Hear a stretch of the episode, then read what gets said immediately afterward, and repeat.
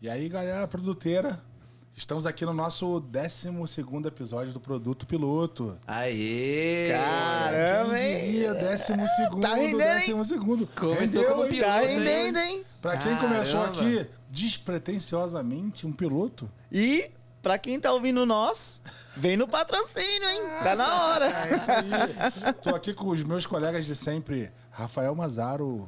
Uh, Mazaro Rafael para os íntimos, né? Mazaro Rafael.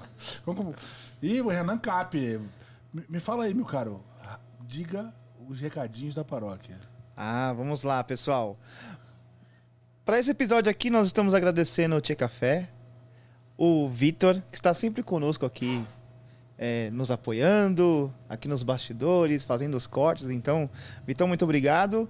Podcast no bar e voz e conteúdo, você que tem a sua ideia e não sabe como tirá-la do papel, cara, vem aqui no podcast do bar, no Voz e Conteúdo, troca uma ideia com o Gustavo Passe, procura o Vitor, com toda certeza, aqui você vai conseguir tirar as suas ideias, não é isso, Zé? Você que tem uma ideia pra dividir com o mundo, colocar suas ideias na podosfera. Puta. É aqui, esse é o lugar.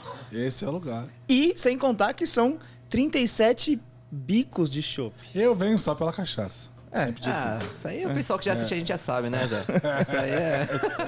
Além É aí, disso, nós lançamos uma minissérie de quatro episódios que nós falamos ponta a ponta sobre a concepção, a construção e a evolução de um produto. Então tá imperdível. São os quatro primeiros episódios, curtam lá. E o mais importante, entendendo como funciona o nosso podcast, traga pra gente insights, discuta o que tem de legal aqui para que a gente possa compartilhar e trazer co- convidados que colaboram com esse ecossistema de produtos. Conta pra gente assuntos que interessam a vocês, que fazem sentido. Pra gente falar aqui, trazer convidados que consigam contribuir. Porque no final das contas a gente tá aqui pra dar acesso, né? Dar acesso a um conteúdo que eu diria que nunca foi tão importante de ser discutido. Rafa, como é que a gente se acha nas redes sociais? Eu sou o Rafael Mazaro. Nas redes sociais vocês me encontram no Instagram. Instagram. Aí, tá vendo? Não Gastou, dá. hein? Gastei. Gastou, o hein? meu CCA, nunca foi Patrocina nós. Patrocina nós, CNA aí, vocês que estão me ouvindo. Instagram. É, isso. Mazaro Rafael e no LinkedIn, Rafael Mazaro. Que isso, é muito Coisa chique, linda. né, velho? Renan, além de mini crack do Alok, se apresenta pra galera aí e conta pra gente como o pessoal te acha. Pô, fala galera, mais aqui, mais uma noite juntos, né? Espero que seja a noite onde você esteja, né? Mas pode ser dia, pode ser tarde. Por quê? O podcast é atemporal. Sempre um prazer estar aqui hoje com o nosso grande, com o nosso grande convidado. Eu sou o Renan Cap, né, no, no Instagram e no LinkedIn, com dois P's. É isso Obrigado aí. aí por- Precisar de alguma. Pelo feedback aí com os dois P's. Renan coisa Cap. linda, coisa linda. É, cara, lindo, lindo, lindo. é diferente. Gente, eu tô aqui, sou o José Roberto Oliveira. Do mesmo jeito no Instagram, Não dá. aí no LinkedIn, fique à vontade. E, cara, hoje a gente tá numa noite especial, né, cara? Vamos falar de um assunto, cara, que dá muita liga.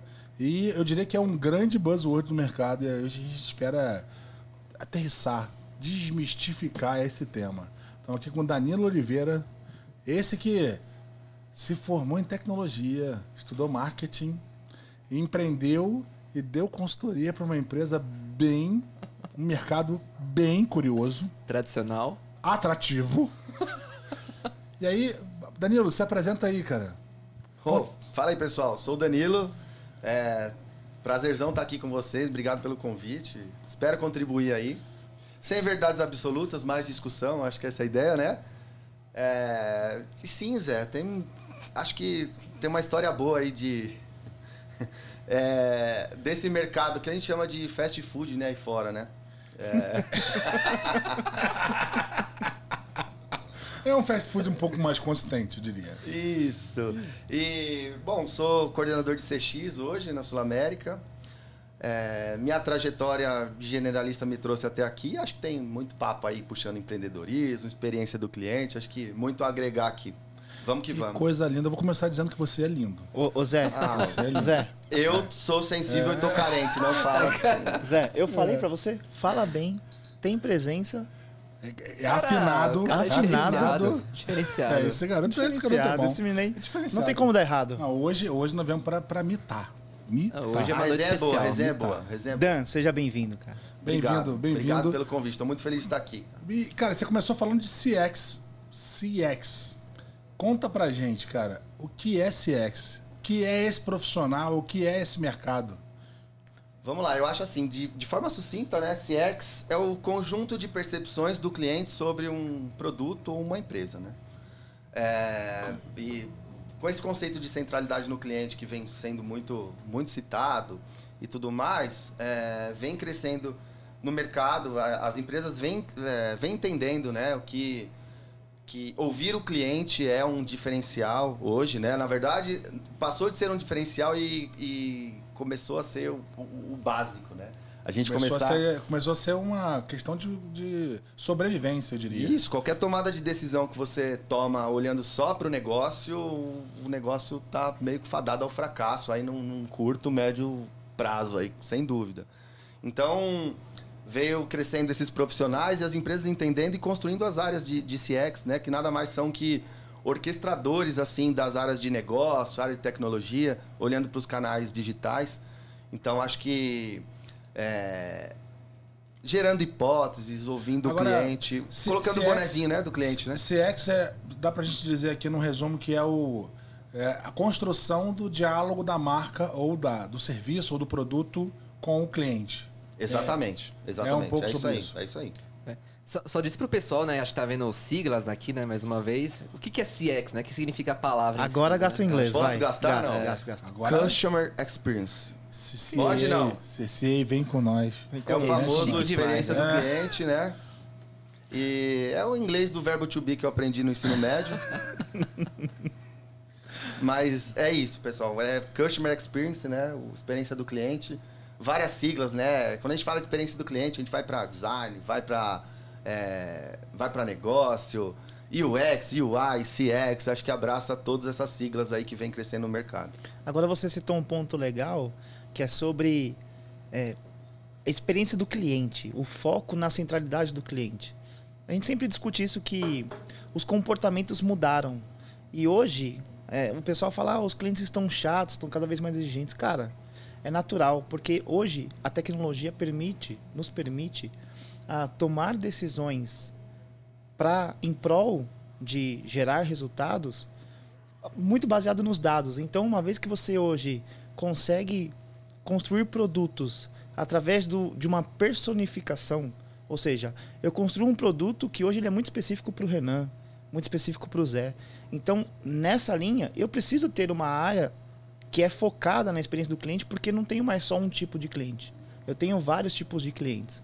Exemplos que a gente sempre pega como a TV. A TV antigamente você tinha que esperar às nove e meia da noite para assistir o jogo na Globo ou esperar às 10 da noite para assistir a novela. Hoje você tem uma facilidade de conseguir consumir esses produtos e serviços em qu- qualquer momento. Zé sempre fala da sua filha, né, Zé? Que hoje em dia consome É, a não qualquer consegue momento. esperar o horário de passar um programa para ela. Eu quero ver agora. E eu acho que tem uma, uma construção que é bem interessante, que é de você. Você, você tá no mercado.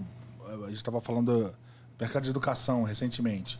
Cara, o mercado de educação não compete mais com o mercado de educação em si, ele compete com o mercado de conteúdo. E é um desafio tremendo. Como é que você se coloca no mercado de conteúdo apresentando uma, uma às vezes uma, uma abordagem de conteúdo como é o conteúdo universitário que é super denso, né? E aí eu acho que essa coisa do diálogo da marca ele tem ele aí é que salta os olhos, né? E aí eu, eu pensando nessa coisa do CX eu, eu queria que você desse uma me falasse um pouco sobre cara o CX ele, ele é o cara que constrói essa relação, né? E tem uma série de ramificações para isso.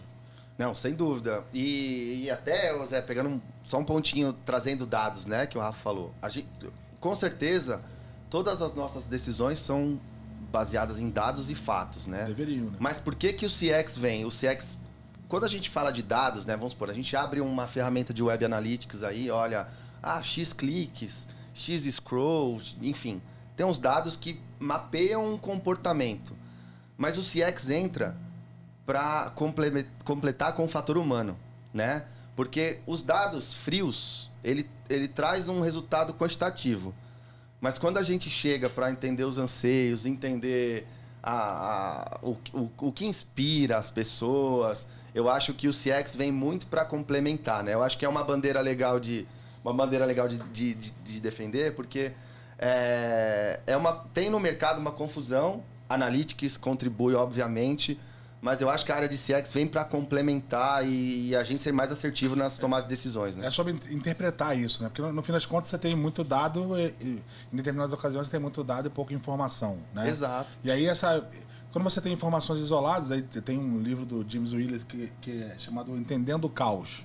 Que ele inclusive defende que você usar dados isolados te, te levam a vieses, né? Você cria você, você a informação e você acaba tomando uma decisão que, puta, ela é baseada num negócio que você, na verdade, você usou o dado, aquela, aquele dado para interpretar e, e gerar mais uma opinião, né? E, e, no fim o que a gente quer sair é desse cenário de opinião. Então, na tua visão, o CX ele vem muito nessa linha de compilar o dado ou compilar e transformar ele em informação que seja a base para tomada de decisão. Exatamente, ele traz insights não baseados somente nos dados, mas baseado nas histórias das pessoas. No comportamento, na Exatamente. humanização da. É da- da isso, coisa. o CX veio para intermediar aí essa. é, o que eu sempre falo, né? A tecnologia é muito importante, né? Eu venho da tecnologia, mas eu- a tecnologia ela é um meio para um fim, né? E o fim são pessoas, né? No, no fim das contas, tudo que a gente faz. Quem resolve, resolve o problema de alguém, né? Exatamente. E eu acho que hoje não tem mais espaço para a gente tomar decisão baseada em feeling. Principalmente quando a gente está falando de um mercado tão competitivo. E aí, como já dizia o, dizia o, o antigo CEO da do Netscape, né? Você só tem opinião na mesa, então vamos com a minha. Né? Exatamente. Então, eu queria que você me falasse um pouco da tua história, cara, porque achei legal pra caramba, né? Você tem uma história de empreendedorismo, uma história que, puta, surgiu ali. Você é um cara formado, formado em tecnologia, que estudou marketing e foi parar numa empresa de e-commerce e depois empreendeu. Conta um pouco pra nós como que isso se conecta e constrói a tua experiência. Não, vamos lá. Então, eu sempre fui o. Desde adolescente, eu sempre fui o cara que programava, né? Assim, eu, eu fiz o. A entrega um pouco a idade, mas assim, eu fui o técnico em processamento de dados aí. Não, né? Relaxa, cara. Padrão, né? Não sei se não, peraí, peraí. Isso peraí. aí- Não, vamos falar esse negócio da idade agora, vamos dar um parênteses. Não, é. Cara, não, não tem plano de entregar. Você tá Tá um ralado. pouquinho, tá cara. ralado. Tá acabado. Mas é Tá carvoaria, né? Que eu Tá trabalhei. aparecendo. Desculpa. É, Tá não- aparecendo, assim. Não, o único bem aqui é o não Zé. tem como salvar. 76 Zé, você vai fazer ano que vem?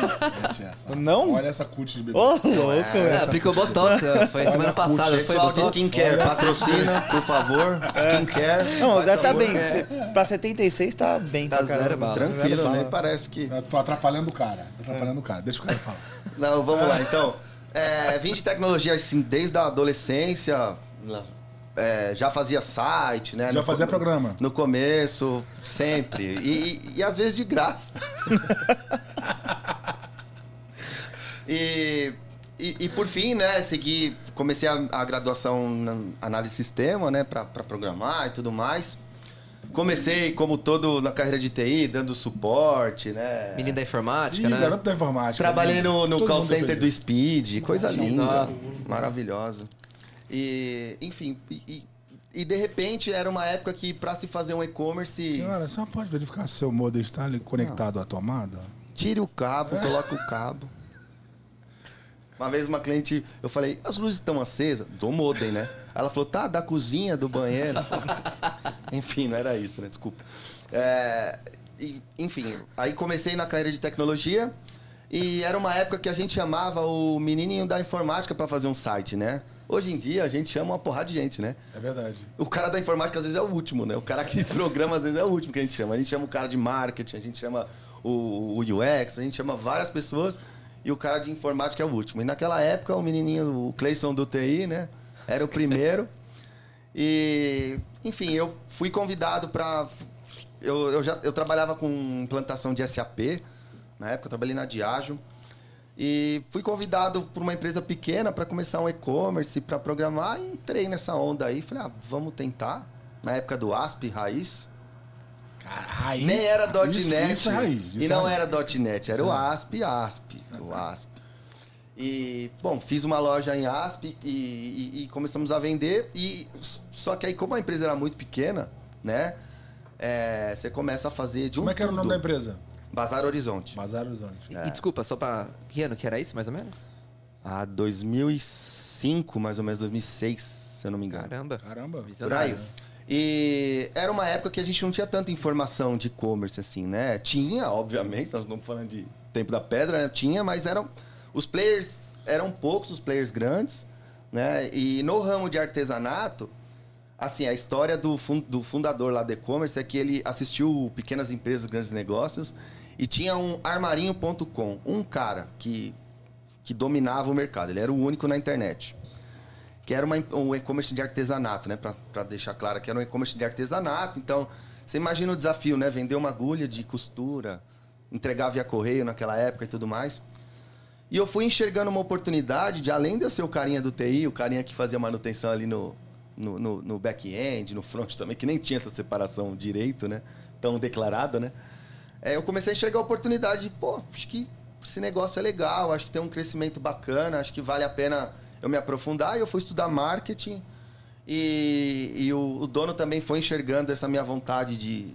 E tudo que eu falava era lei, assim, né? Eu, é, o- o- era uma empresa Você é o familiar. cara da- o cara da informática. É, o, o- o dono da empresa era é, uma empresa familiar, o dono bem tradicional, bem de uma outra geração.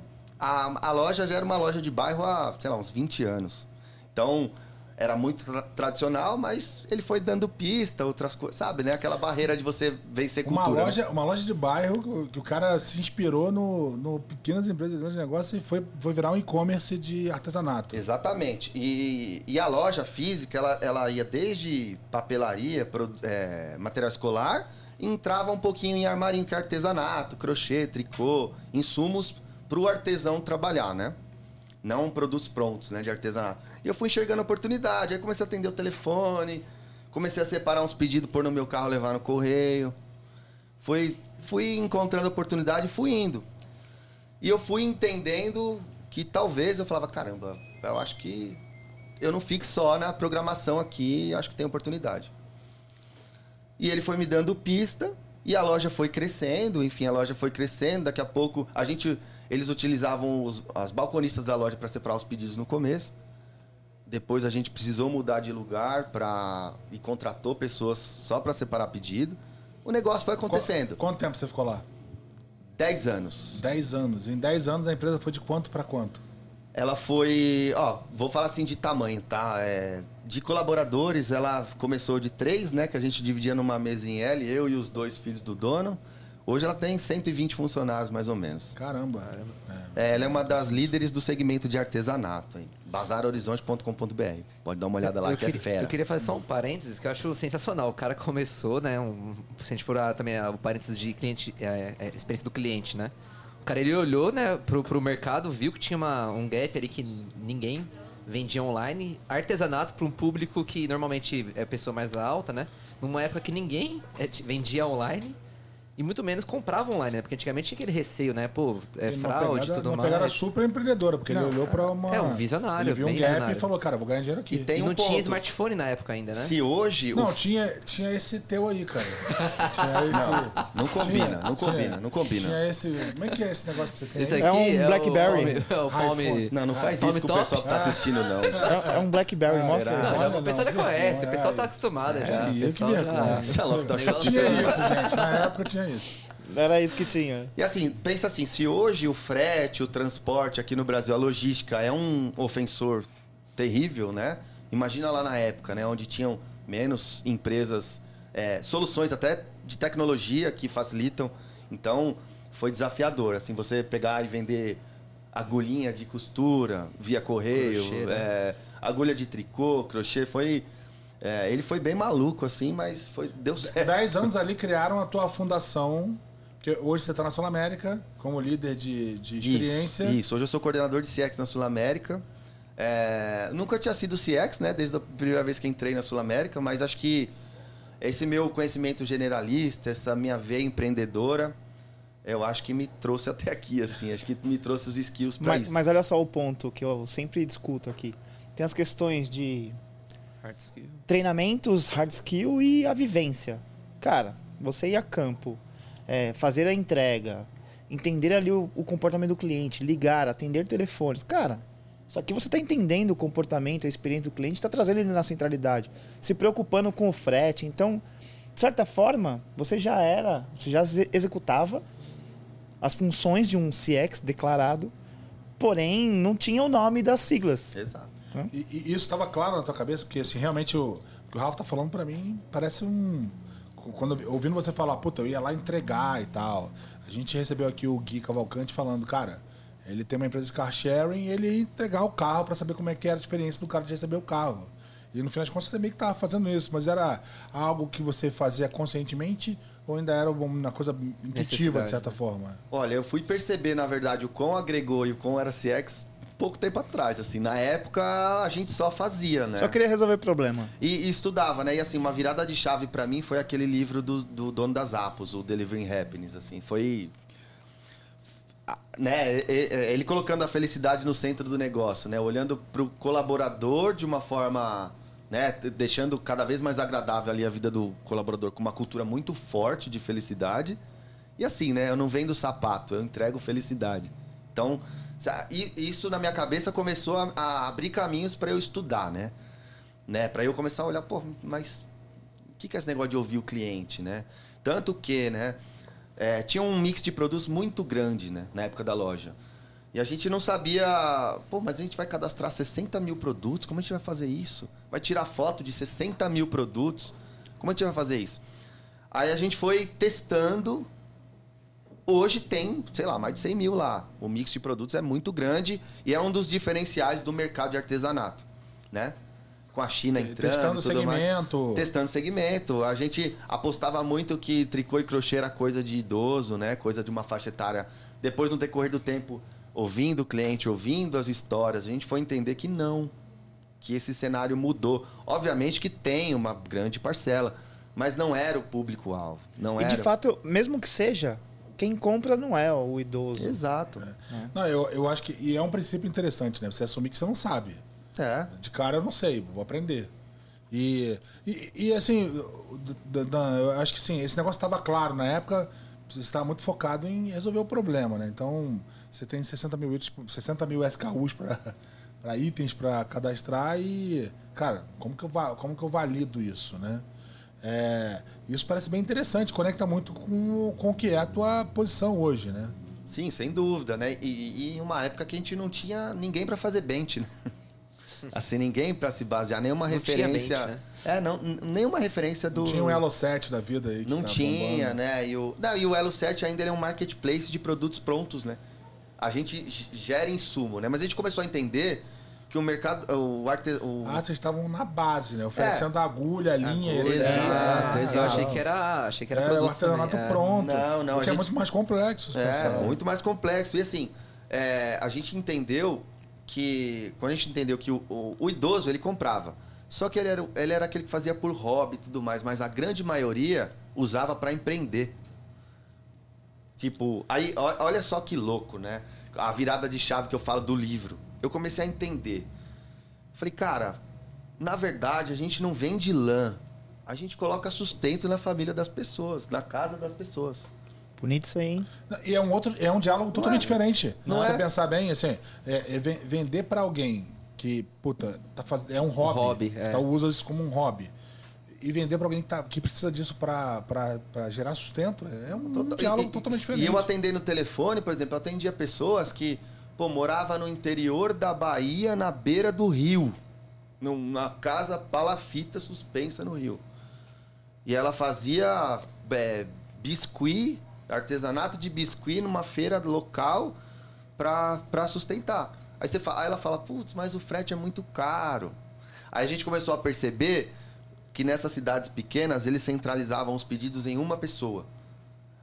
Imagina. Ah, pra acumular e Pro gerar um frete valer a movimento. pena. É, sim. Aí, a- aí quando. Quase uma, uma- é o conceito de, de, compra a- coletiva compra raiz, né, Total. Aí a É. conexão com os dias de hoje, assim, é, de experiência do cliente, a gente nem sabia que estava fazendo. Mas eu comecei a entender que o que eles faziam de forma clandestina, né? De assim, pô, não clandestina, né? Que seja errado, não é, não é esse o ponto. Mas eles faziam por um movimento de cliente mesmo. A gente começou a, a dar essa solução, solução para eles. A gente começou a entender lojas locais de armarinho e começou a ser o nosso ponto de logística ali. Distribuição, legal, legal. Só que assim, eu tô contando aqui, parece que foi, nossa, acordamos um dia, um belo dia.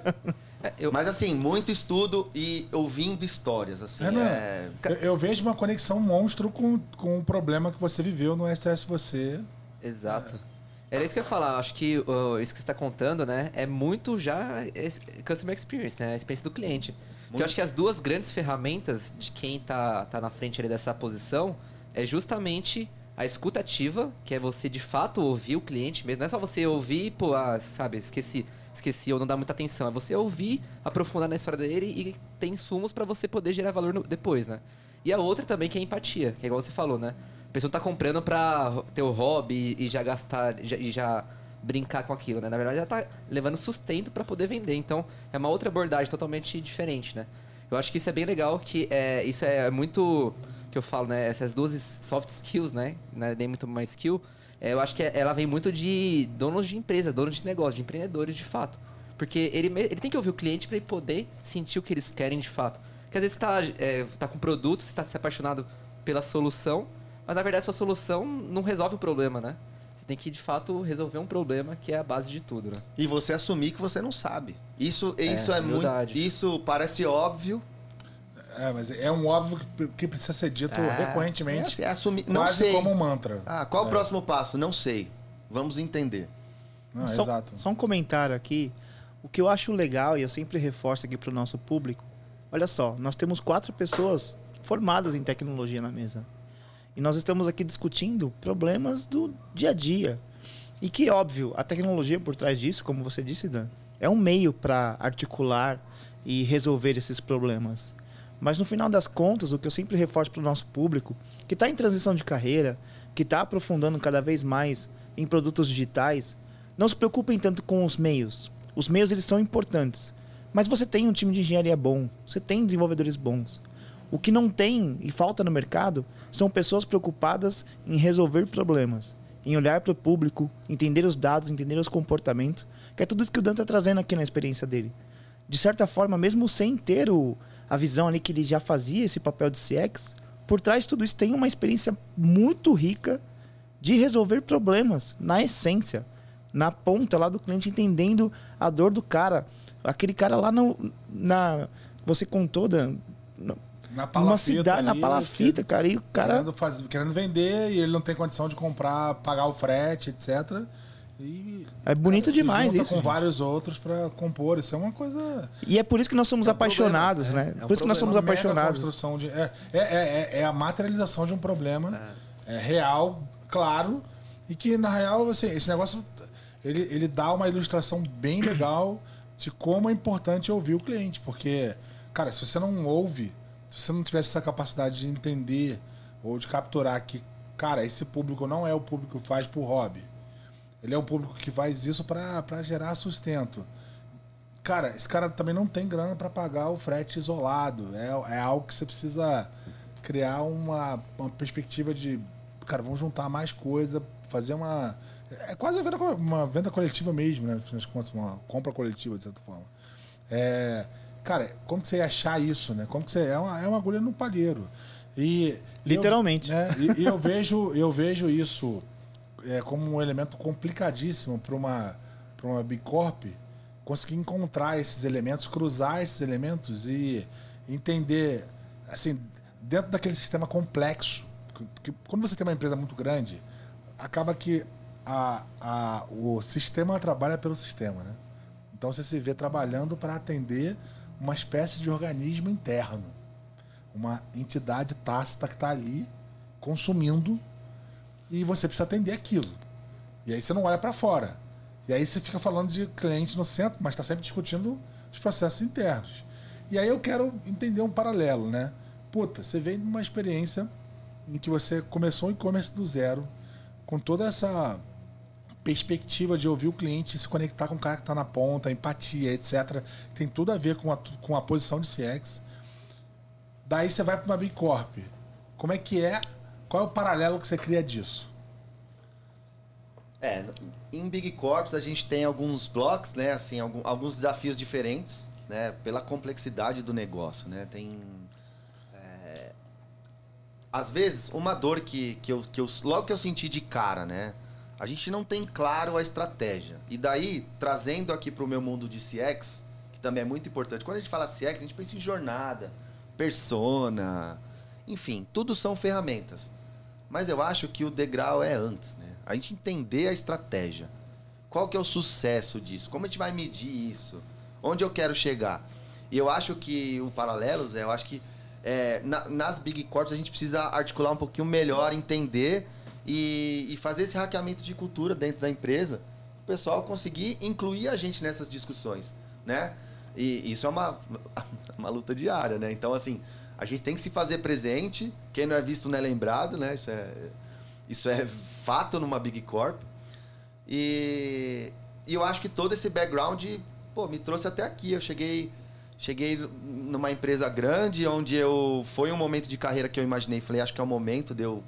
Antes disso, eu tive uma agência de, de marketing, conheci outros segmentos, né? É, porque eu falei, pô, se no Bazar Horizonte eu, eu conseguir, vou tentar outros segmentos. É uma puta capacidade de, de escutativa, né? Foda. Encontrei também, putz, é, trabalhei no ramo de brinquedos, assim. Tive dois cases de sucesso no ramo de brinquedos para playground, sabe? Brinquedão. Brinquedão? É. E, tipo, minha agência tivemos 30 clientes de brinquedos, assim, porque acho que nesse segmento você faz um case de sucesso, as pessoas começam a te procurar, né? É... Eu fico imaginando como é que você fazia o teste de campo com um brinquedão. você ia lá no escorregador. Qual é que é esse? É, cara, é, e, e, assim, é um mercado underground, assim, total. Assim, você... Tem várias histórias engraçadas de, de, visita de cliente em galpão, assim, pareceu Stranger Things, assim, sabe? Tipo, dava medo. O Vecna ia aparecer a qualquer momento no galpão, o escritório do cara tinha um, um teto furado, assim, ó. Você falava, meu Deus. E o cara era o maior distribuidor de São Paulo, assim, sabe? Você fala, meu. Então, é um segmento legal. Então, assim, é, só continuando a história, né? Eu é, conheci outros segmentos através da agência para testar. Eu falei, pô, será que eu consegui fazer sucesso aqui nesse segmento? Não posso ficar preso a isso. Vou testar vários. Comecei a testar através de agência, que eu fui sócio de uma agência. A agência tem aí até hoje, é a Publix Digital, acho que vale falar. Tá vendendo?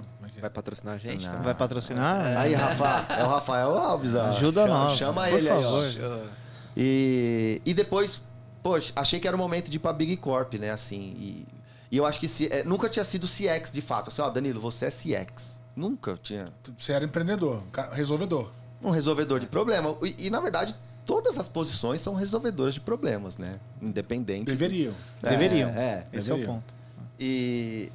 Enfim, e, e em Big Corp eu acho que é isso. Acho que a gente tem alguns desafios diferentes, uma complexidade um pouquinho maior, mas é, tijolinho a tijolinho, a gente vai nesse hackeamento de cultura, que eu acho que é o básico, né? Acho que é o começo de tudo. É, essa questão de Big Corp, que você citou muito bem, é, sobre o propósito, e você falou até sobre um MTP do, do próprio, da Asus, que, bom, não entrega o sapato, entrega felicidade. Isso transcende o seu produto. Ele é muito mais focado no que efetivamente você quer gerar de valor. Então, acho que essa é a grande é, discussão no dia a dia com as grandes empresas, porque o dia a dia corrompe demais, assim, é, consome demais as pessoas e, consequentemente, elas não conseguem ter por trás ali o porquê do, de estar fazendo aquilo. Então, acho que a grande discussão aqui, acho que quando você está num lugar menor, em que você está lidando com o público, isso fica claro. Isso é mais é, skinny, é mais skinny game, né? Que você tá isso. tá ali. É você, é você, mas o cara do, do, de logística do teu lado e e é uma discussão muito próxima, né? Isso aí, o propósito está muito perto ali. Você está discutindo o propósito o tempo todo. Quando você vai para uma Big Corp, cara, são tantas as áreas, tantas as funções e tanto de é, consumo diário que às vezes o propósito ele acaba, como o Dan citou, é, não ficando tão claro. Por isso que é importante na construção de um produto digital você ter pra, trazer para perto para o time o que efetivamente nós estamos resolvendo. Claro, discutir indicadores sobre quanto que estamos vendendo, quanto estamos reduzindo de despesa, crescendo de base, mas o que efetivamente eu estou gerando de resultado para os meus clientes. E eu reforço isso todos os dias, inclusive em casa.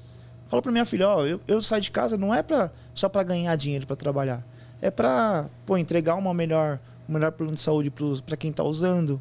é, entregar uma melhor solução para quem está lá na ponta consumindo, para que ela de fato se sinta confortável no momento difícil. Então, de fato, é isso, né?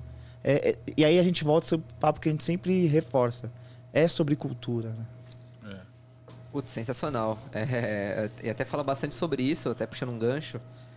Que, cara, é, eu queria também proporcionar para você um momento de nostalgia para você lembrar desses momentos, né? Que você estava no, no, no e-commerce, lá junto com os dois filhos dos donos, ali, né? Quem tomava as decisões. E, e, no momento de hoje, né? Você já praticava ali a, as ações do dia a dia de um CX antigamente. E hoje você é, de fato, um CX. E eu queria saber de você, cara, qual que são os desafios, né? Lembrando no passado que, cara, você tinha acesso a uma ligação de um cliente e hoje você não tem acesso a uma ligação de cliente, né? Como que é, quais são os desafios, né? Você tentar hackear a cultura da empresa para um olhar para a experiência e também como que é o seu dia a dia e os principais desafios?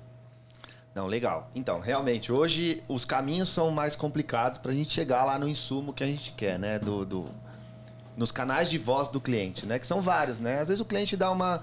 É, a gente gasta dinheiro com uma pesquisa, gasta esforço, energia numa pesquisa e o cliente deu insumo de graça numa reclamação, não reclame aqui da vida. Porque não... Em muitos casos o cliente quer falar, né? Ele quer, ele quer contar. Experiência boa, positiva. É, é, quer dizer, a positiva e negativa ele quer, ele quer dividir. Exato. E reclamação é bom. Ter reclamação é bom. Você entra numa empresa e não reclame aqui, ela não tem nenhuma reclamação, é estranho. É igual o Uber, que você pega o cara tem cinco estrelas. Ah, ninguém tem cinco estrelas. É esquisito. Né? 4.90, 4.95, é a mesma coisa é, isso. Ele tá levando a família, né? Então. Fraude. Tem 12, tem 12 jeito, né? Tem jeito. Então, assim, o Rê, é, tem esse desafio, né? Tem esse desafio. E, e assim, o CX também, é, pra deixar, pra, acho que é para deixar claro, ele não é uma pessoa que ele vai lá, escuta uma solução do cliente e já pro, e propõe, olha, o cliente quer isso aqui, ó. Não. O, o, a gente não pode esquecer o negócio também. Eu acho que tem que ter esse equilíbrio. A gente está com o bonezinho do cliente, a gente é um advogado do cliente na verdade. Mas a gente não pode esquecer o negócio, né? Então, é, é, é legal trazer isso, porque às vezes a galera acha que o CX vai trazer uma solução de tipo...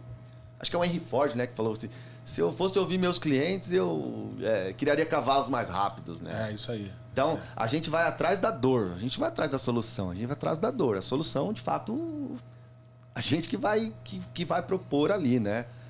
É, então, é, é, um desafio sim. A gente não tem acesso aos canais né, diretamente, mas a gente vai traçando, traçando, utilizando as ferramentas, a gente vai é, ganhando as pessoas. Eu acho que a forma. É, o relacionamento é um, é um fator muito importante. Eu acho que vem é, me trazendo muito ganho também. Eu acho que é um soft skill. Falando de soft skill, né? A gente não, não sei se a gente falou muito disso, mas acho que a questão de relacionamento, você a, a forma com que você aborda, você precisa de outras áreas. Você, é, então, acho que essa forma de articular numa Big Corp é um, é um fator importante. Essa, essa construção numa Big Corp é determinante, porque é um, é uma, um ecossistema. É, é uma construção social. Coisa que eu não é. tinha, né? Na empresinha é. pequenininha. Sim, é, é, é, o lance do, do skin the game mesmo, né? O, o, o Eric Reis, ele, ele fala no, no Startup Enxuta isso. Você, você nunca pode ignorar dois elementos. Assim, todo produto, toda solução tem clientes e investidores. E isso tá. Isso, isso é meio que uma. É uma verdade absoluta, você pensar bem. Porque se você tá lá na, na, na startup, pega o exemplo da SS você. Cara, você tá olhando para o cliente dele, vendo como que ele impacta e olhando para como que ele consegue alavancar aquele processo, investimento. A mesma coisa acontece numa Big Corp. A questão para mim da Big Corp, e aí eu acho que explorar um pouco essa coisa do hack, né? É que, que quando a gente fala de cliente, de cliente no centro, a gente fala de, cara, a, a organização se moldar para resolver problemas. E aí estou falando de um grupo de resolvedores, né? É o que o, é o, que o, o, o Lehman fala no Sonho Grande, né? Você junta um grupo de fanáticos e você vai produzir algo que é imparável. É, é difícil de medir. Porque fanáticos, eles os caras vão atrás de, de encontrar o caminho para aquele movimento. Se é crescer, se é gerar uma experiência super fantástica, se é. seja lá o que for. Assim, você vai atrás daquilo. E aí a, eu acho que tem uma questão do hack, quando, quando a gente fala do hack de cultura, é, que é interessante que, cara, o, o, uma empresa, uma Big Corp, ela é muito cilada, né, cara? Então tem uma baita dificuldade pela construção de poder de você formar estruturas que realmente resolvam problemas. E aí você olha, por exemplo, tem modelos em que, em que é, é, big corps, né, de certa forma, do segmento de, de digital, nativos digitais, se, se modelam num, num formato que a gente chama de fractal. Que é, cara, a estrutura existe, mas ela, ela, ela é capaz de mudar o tempo todo à medida que os problemas acontecem. Ou seja, se- se a gente pode ter três gerentes aqui, três diretores que seja. Se surge um problema entre os dois, ou entre os três, uma outra entidade vai surgir baseada na energia dos três para resolver um problema. Isso é um modelo fractal. Ela tá, a, a entidade ela está disposta a mudar de formato para atender essa necessidade do cliente no centro. E aí eu vejo uma puta de uma dificuldade de uma Big Corp de mudar ou de se adaptar nesse, nesse para um modelo como esse, dado que, cara, você tem vieses de poder ali naquela história, né? É numa empresa tradicional, eu já vi situações em que, cara, liguei, sou cliente, liguei, tô com um problema aqui. Aí o atendente fala assim: não, isso aqui não é comigo não. Esse problema aqui é lá com o marketing. Aí alguém do marketing atende: não, esse problema aqui não é comigo não. Esse problema é lá com o pessoal da TI. Aí fica aquele joga-joga e o cliente fica naquilo. Aí vai pra uma retenção, o cara tá louco, falou com 300 pessoas: não, o problema não. A gente vai dar um desconto aqui pra você. Só que no final das contas, Nem era dinheiro, às vezes. nem era o dinheiro a discussão.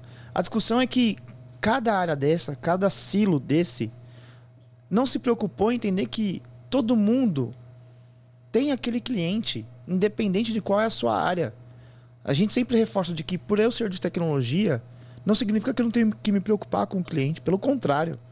Se a área de vendas não vender, não é só a área de vendas que se ferra, somos todos nós. Então, essa discussão numa Big Corp realmente, é, trazendo até pela diferença de modelos aí, ela realmente é complexa. O que as empresas vêm fazendo é tentando transformar isso, fazer com que esse negócio de fato seja algo que ó, o cliente é o mesmo para todo mundo, independente de onde você esteja. Ah, Isso é determinante na minha visão, porque no fim é o que determina todos os movimentos que você tem. Então, no fim das contas, é: se você é de tecnologia, se você é de venda, se você é, é da área de operação, se você, sei lá o que for, se você, você é da faxina, no fim, o indicador é o mesmo. Tá todo mundo ali para vender alguma coisa. Vender o produto lá, um insumo para tricotagem ali, para produção têxtil, o- a cirurgia de catarata, enfim, o seguro saúde, seja lá o que for. Você tá ali para vender aquilo. O teu indicador é esse. Se você não move isso, move o quê? É, o É. cara tá vendendo, aí vendeu. Aí chega lá no cara da expedição, entrega o produto de qualquer jeito, aí chega no cliente, o cliente devolve o produto. Cara, o cara da expedição fala, ah, Fiz meu trabalho. Fiz meu trabalho. Aí o cara do venda fala, pô, mas. Aí fica aquele, aquela discussão, mas o cara da expedição tá entendendo que se não vender, todo mundo se ferra. Eu- E o, que eu, o que eu já ouvi bastante, assim, né? É pegar o time de tecnologia e falar assim, pô, mas vai botar um indicador de venda para mim, eu não vendo. Você vende sim. Você vende. O tempo todo. Você É, vende. e, e tem uma situação lá no, no bazar, assim, que marcou muito também, assim, acho que na minha trajetória, é a questão do porquê, de cultura, né? Vou dar um exemplo. A gente tinha um, um galpão lá de 200 metros quadrados. Imagina um novelo de lã branco. Branco. Branco, branco. assim, limpinho.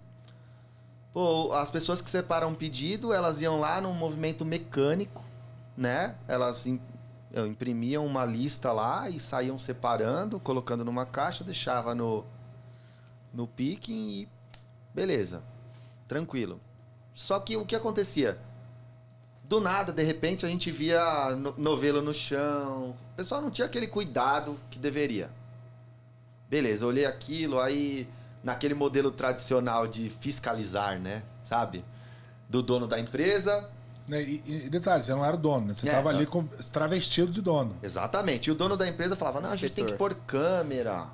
A gente tem que pôr câmera nos corredores. A gente tem que pôr alguém pra olhar. Tem que pôr um responsável por corredor.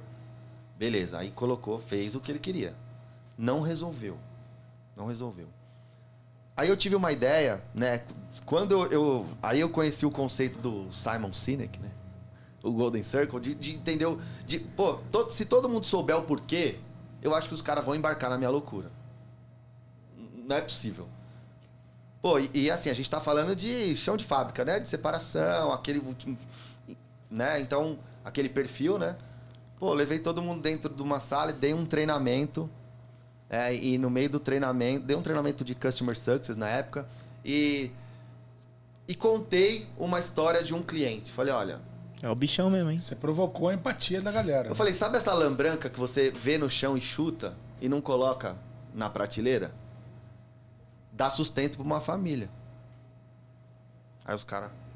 É, você foi no, no- Aí os cara- no coração, né? Aí, mas assim, né? Pelo perfil, os caras. Ah, mas esse cara tá falando aí, tá, tá viajando. Então tá bom, escuta essa ligação aqui, ó. Coloquei uma gravação de uma ligação lá, que a atendente, né? A gente já. Isso já mais recente, assim, já tem um, um corpo de atendente. Estruturado e É. tal. Mostrei a gravação e, de fato, olha, minha lã chegou suja. A minha cliente estava esperando a encomenda. E agora? Como que eu vou fazer? Tem que mandar lavar, como é que vai ser isso? Vocês vão trocar minha lã, vai demorar 15 dias para chegar aqui. Ah, E, e pensa assim, o artesão, ele recebe o insumo e ele ainda tem que Ele fazer. Tem que fabricar pra, pra ganhar o. receber o dinheiro dele. né? Então pensa assim, vai, você comprou uma blusa de lã. Você comprou uma blusa de lã, Rê. Você que é o- um Alok fera, assim. Você comprou. Você- é, Ele brabo, compra mesmo, é. Brabo mesmo. Não, Ele- camisa, assim. Caixa réu. Não, é o. Isso. Como que é o nome? É. Pullover. Pullover. é. Desculpa, desculpa a trairagem. É É, o, o caixa réu tal, você comprou. Eu nem sei o que é isso, fala a verdade. Branca, branca. É igual a rolê, né, na sua época. O... Aí eu... Comprou. Beleza, aí a moça que você comprou, ela que vai fabricar, ela vai comprar, ela vai lá no Bazar Horizonte, comprou a lã, a agulha, enfim, tudo que ela vai usar, ela vai receber, ela vai...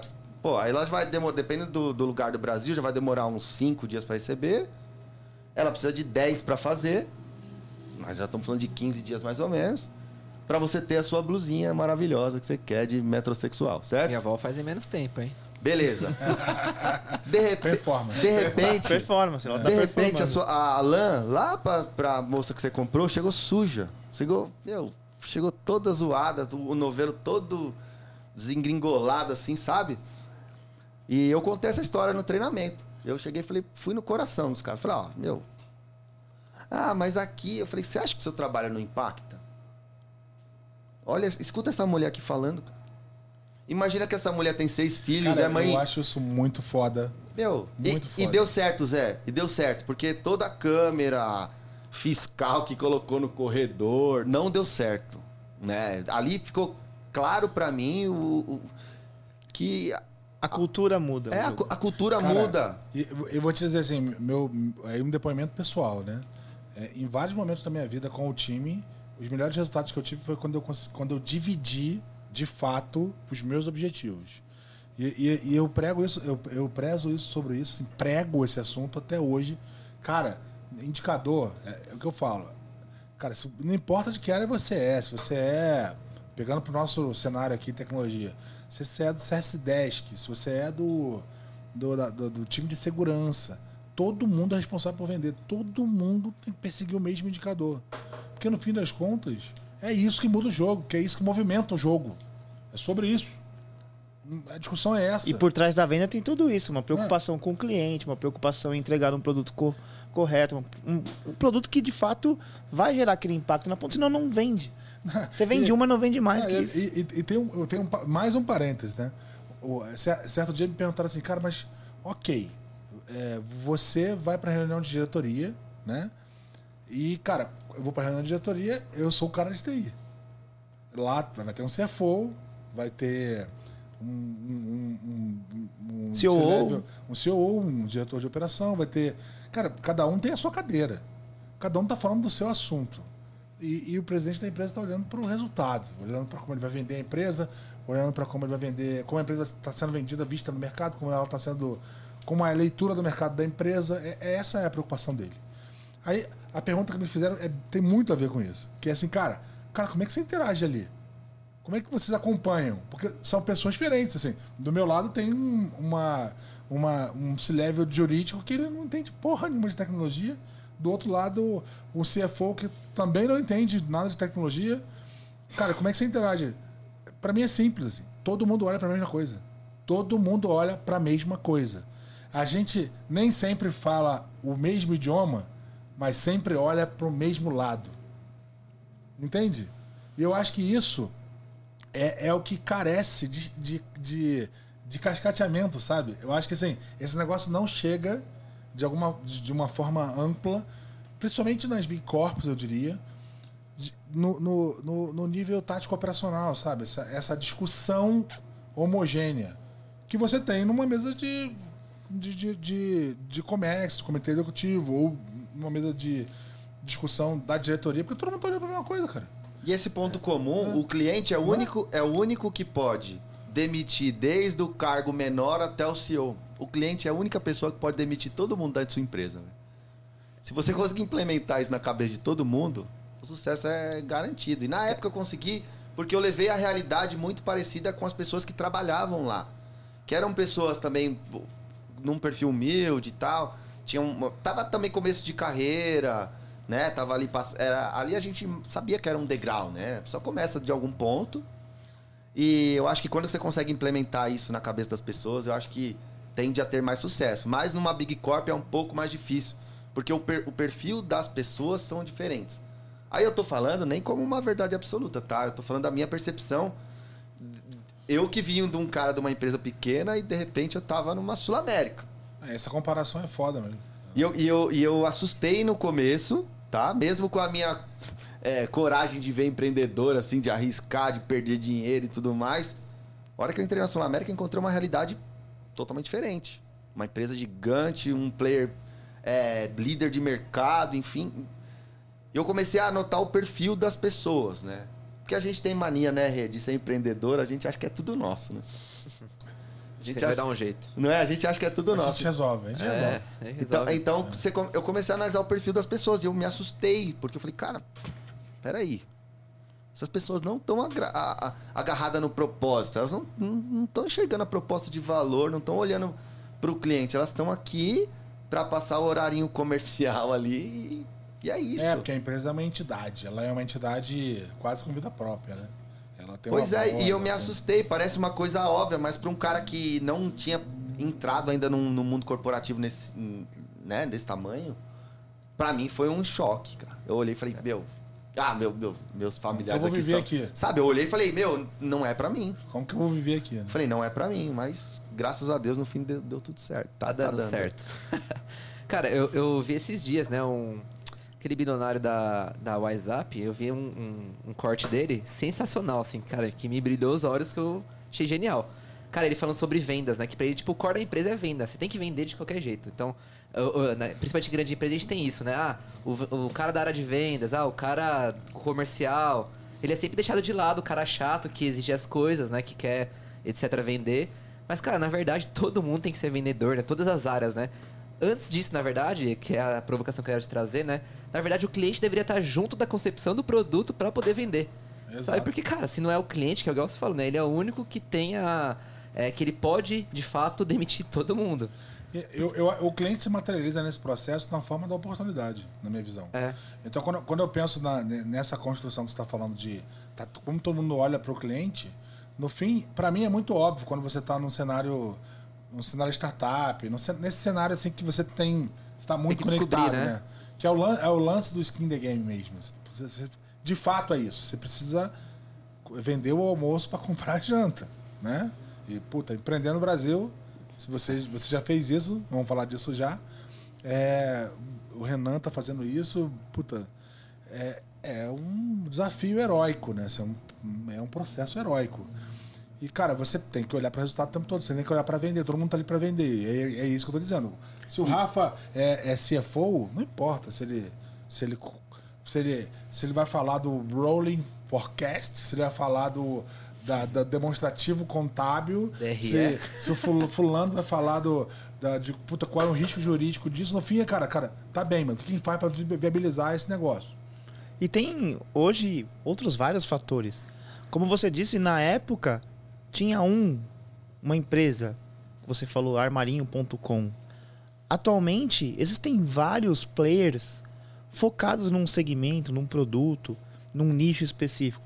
E que se você não focar em efetivamente entender o comportamento do cliente, entender o que efetivamente ele quer por trás de tudo aquilo, cara, você ficou para trás. Esse é o grande ponto. A gente falou bastante sobre isso no assunto sobre inovação, de que estar antenado, entendendo o comportamento do cliente, ele é um movimento de sobrevivência. Ele é um movimento de você estar ativo no mercado.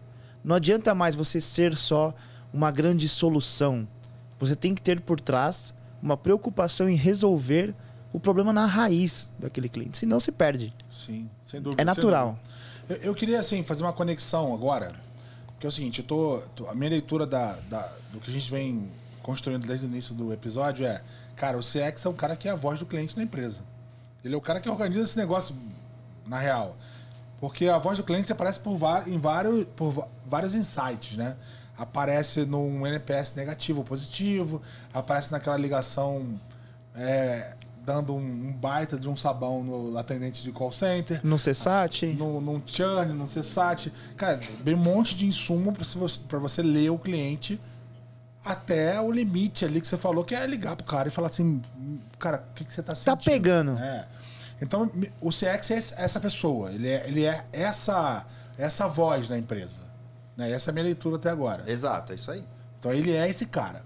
Aí me fala uma coisa, agora estamos comunicando com aquele cara que está em casa, pensando, cara, Danilo. Você, ó. Danilo é CX, é isso que eu quero fazer da vida.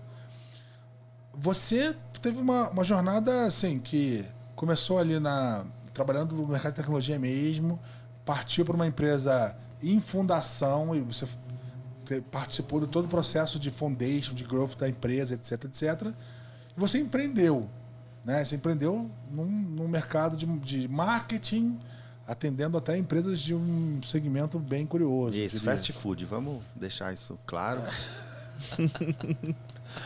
Como que foi isso aí, Dan? E aí eu queria, eu queria que você fizesse pra gente uma um conexão de, de, bem resumida de como é que é essa construção do teu perfil, como é que você construiu o teu perfil para chegar na posição que você está hoje. E com um propósito muito claro de dar uma visão para aquele cara que está em casa, de que, que cara, é, como, onde ele precisa navegar para chegar lá. Ah, legal. Vamos lá. A, a construção da minha carreira veio é, me tornou um profissional muito generalista, né? Eu comecei tecnologia, estudei marketing, estudei design e, e, e fui indo, né? Uhum. Então. Aí foi para escalar o bazar e foi para tua empresa, você empreendeu. Isso. Aí, como eu falei, né, lá, lá, lá atrás, eu, eu falei, acho que eu consigo ajudar outras empresas. Porque eu enxerguei que foi um case de sucesso ali, né, o Bazar Horizonte. Eu falei, ah, cara, e se eu experimentasse outros segmentos, né? Vamos lá. Aí achei um. Olha como é que está na... isso, é, isso é nativo, né? Vou experimentar uma coisa nova. Vamos ver se eu consigo é, emplacar um... Vamos tentar. Tanto que foi um experimento que eu comecei paralelo, né, ao Bazar Horizonte. Achei um doido aí, o Rafael Alves, que já queria entrar nesse, nesse meio de marketing digital e era uma coisa que eu já estava muito, meu, muito especialista ali. Porque no e-commerce, né, a gente vive de AdWords, né, de, de mídia paga, de conteúdo, de inbound, de, enfim. Então eu tive que me aprofundar em todos esses temas. Então eu falei, porra, acho que eu consigo pegar uma empresa, né? E ajudar lá a impulsionar, alavancar. E ajudar a alavancar, exatamente. Então eu fui me aventurar, num, abri uma, uma empresa, a Publix Digital, com o Rafa. Consultoria de marketing. Uma consultoria de marketing, marketing né? digital. Marketing digital. E, mas assim, eu tinha muito claro na minha cabeça, eu acho que também isso, isso foi legal, assim. E eu nem sei de onde veio de verdade, mas é, eu, eu, eu, tinha uma, uma noção que, assim, pelo Bazar Horizonte, a gente já tinha várias parcerias com agências de marketing que tivemos insucesso total, assim. Porque se você contrata um terceiro para tomar conta do seu negócio, você deixa lá, e a gente errou nisso, lá no Bazar Horizonte. A gente, pô, puta, vamos pegar a agência mais pica que tem, que, putz, a agência da Netshoes.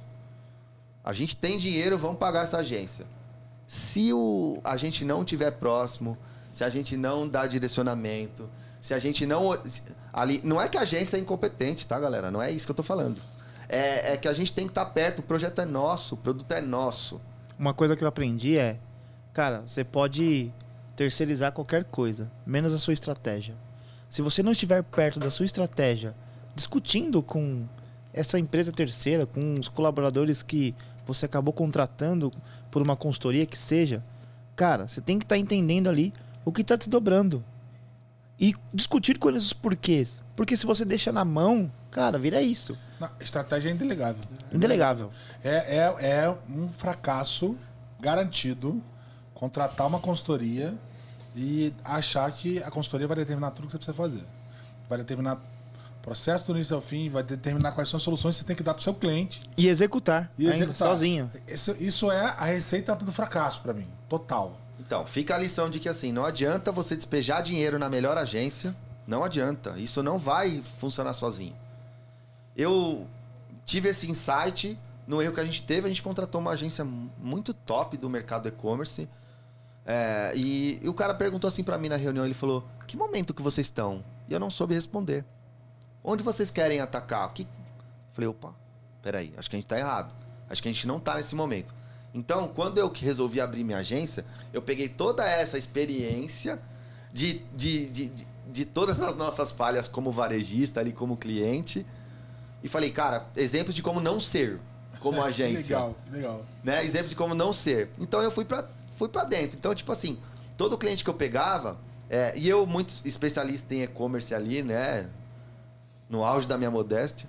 é, é, e, o, e o meu sócio, muito comercial ali, né? Ele não, Relacionamento. ele não era muito da, da, da área, mas a gente deu match nesse sentido. Ele era muito comercial, o cara do relacionamento. E eu era o cara mais técnico, Tinha o uns cara clientes bons, né? Pra você fazer Discovery e tal. ah, ali. É, ele. Cada barca, cada barca furada apareceu. Cara, mas a, a gente fala tanto da cultura da falha, né? E aí, olha para esse exemplo, né, cara? Da tua falha, você construiu toda uma visão de como eu consigo pegar caras que já falharam miseravelmente, porque é uma falha miserável e recorrente. Ô Zé, a gente teve um case desse, do Não, tipo, tem muitos, cara, muitos. né? ah, a gente chega aqui, a gente propõe a estratégia e executa a estratégia. Topo, mas eu tô com você todos os dias discutindo isso. Se eu não tiver com você, isso não acontece, beleza? E o sucesso aconteceu porque nós estávamos ali diariamente discutindo. E, e não é sobre o comando e controle, não. Não, não, é- não. não era, porque a discussão não era sobre, cara, eu tô aqui eu decido. A discussão era, cara, o movimento é nosso e no fim das contas eu não acredito, não acredito que você, vindo de uma consultoria, fora dessa, dessa construção estratégica que a gente tem aqui, vai conseguir determinar o que a gente quer fazer. Até porque esse negócio muda, a gente está sempre ajustando, a gente está sempre medindo, Muito aprendizado. né? tem muito aprendizado. É isso. todo- o E seu é- aprendizado não tá lá, né? É, pô, eu, eu tô falando de um mercado específico, artesanato. Não adianta vir uma agência da Netshoes aqui falar que vai resolver o meu problema sozinha, não vai. Não existe mágica, não existe bala de prata. Isso é um.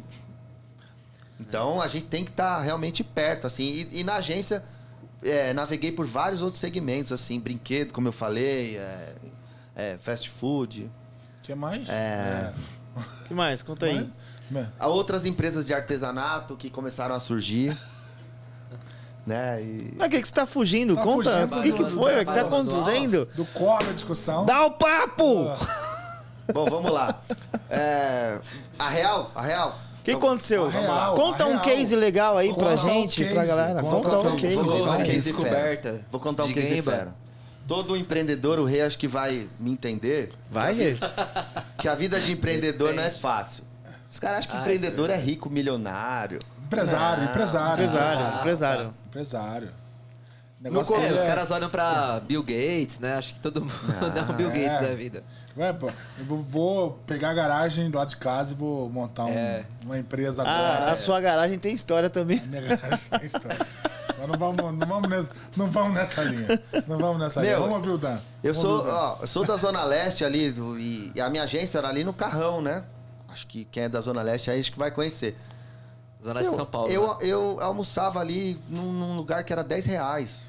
O, o mendigo pedia minha Coca-Cola. De verdade, isso aí é, é real. O, o Rafa Alves, deve, ele vai ver isso aqui. Vocês Ele podem vai se perguntar. lembrar, ele vai se lembrar. Ele vai se lembrar. Mas, mas- mas foca Então- no negócio. Então, é- então é. É, Ele foca tá no fugindo, negócio, ele tá não vem com fugindo, história ele tá- triste, não. Então, então Ele tá não, eu fugindo. só tô conte- círculos, É, né? é. Eu só tô contextualizando que era uma vida difícil. Ah, Entendi. tá se blindando. Tá puxado. Tá se blindando. Fim de ano sem dinheiro, é isso? Ele Segue, tá quase. Eu não tinha alternativa. É. segue na jornada do herói. Segue, segue. Aí vamos lá, a gente, porra, fudido, né? Assim, porra.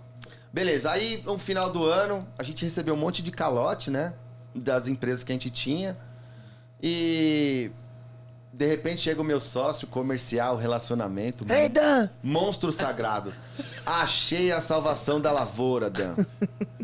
Falei, fala aí. Encontrei um segmento sedento. Aceito qualquer sedento. negócio. né? Aí ele, cara, você vai se Por ela- assustar. Chega a mina de ouro. Ele falou, você vai se assustar, Uma mas. mina. Ou várias. Ele falou, você vai se assustar, mas vai na minha. Isso vai pagar nossas contas. Eu falei, ah, tá bom. Beleza, tranquilo.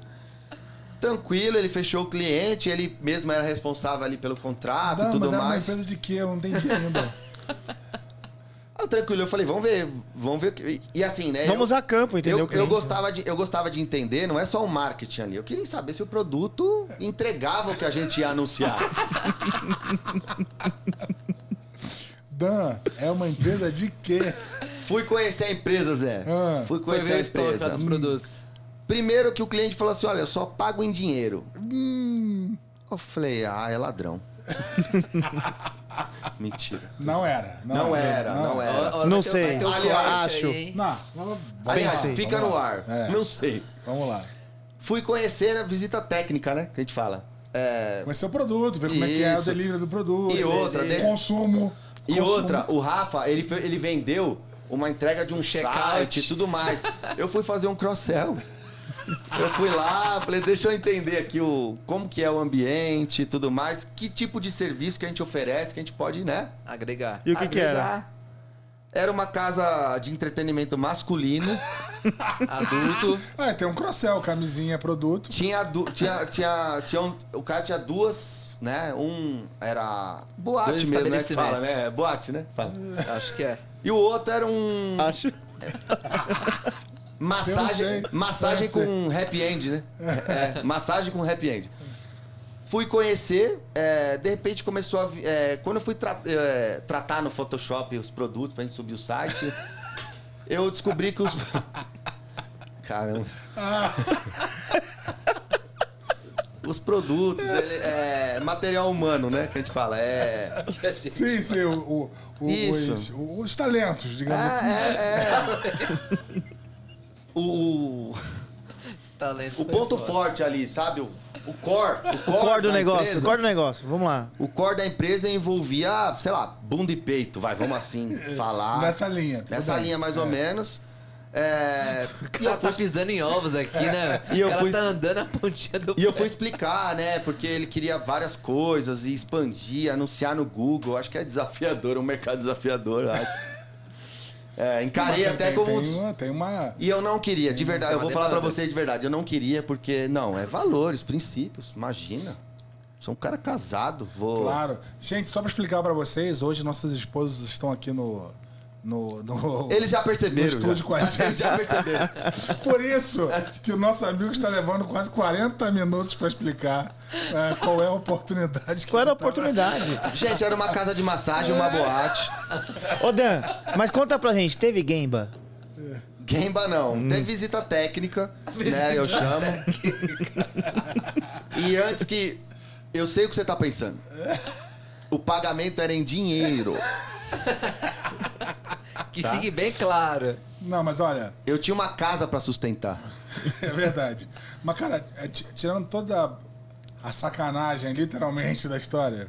Literalmente. A sacanagem, literalmente, da história. Vocês são é, muito traíra, velho. Sempre tem um acho que- aprendizado. Conta. Não, eu conta. acho que tem um. Tem uma construção muito foda, sem sacanagem, muito foda, sem sacanagem literalmente. muito foda de, de- da tua história de, de, cara, de como experimentar, cara. De, de toda, toda uma bagagem de, empre- de empreendedor, de como, cara, de, de- de- Entender, tanto, né? tanto da, da, da, da, da ambição e da, da, da audácia de testar, de ir lá, botar a cara, validar, num negócio que é super diferente, em coisas que estão muito diferentes, às vezes até de um É. mercado que pô, sua esposa criticaria hoje. Acho que não precisa chegar nesse limite, mas é, tá bom. É, tudo bem que não é. Você realmente flertou ali com, né? É, com o divórcio, mas né? tudo bem. É, mas, mas- isso com certeza constrói uma bagagem de resolvedor, né, cara? Sem dúvida. O que. E aí, assim, eu queria, eu queria que você desse, me contasse uma coisa num tweet. Você, você tá na Sul América hoje porque a agência não deu certo. Certo? Qual foi o seu erro miserável na agência? É, o meu erro miserável acho que foi alinhamento de propósito, acho que questão de sociedade, objetivo mesmo, assim, sabe? É, eu mirava, eu, cara, sou- eu sou até hoje apaixonado por e-commerce. Tô lá, lá atrás do conceito de marketplace da era C Nova, Extra, o Bazar Horizonte entrou.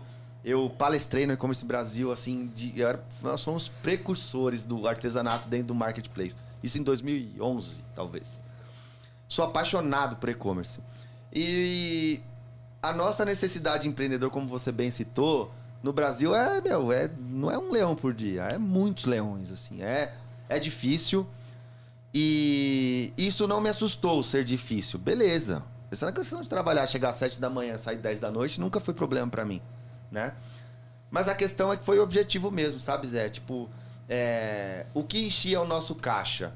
Empresas de serviço. Ah, instalador de ar-condicionado. Ah, e eu queria e-commerce, assim. Então, entre o meu propósito, o meu valor, o que eu queria entregar versus o dinheiro, eu preferi seguir com o que me fazia feliz, sabe? Então, não, chega a ser um erro miserável, mas de fato foi uma divergência de É, propósito. Não, fit cultural. Não, é, uma mas, questão... mas talvez o erro, Zé, aqui sendo bem honesto, talvez na trajetória, na construção, porque eu tô falando de quase quatro anos de agência que a gente teve.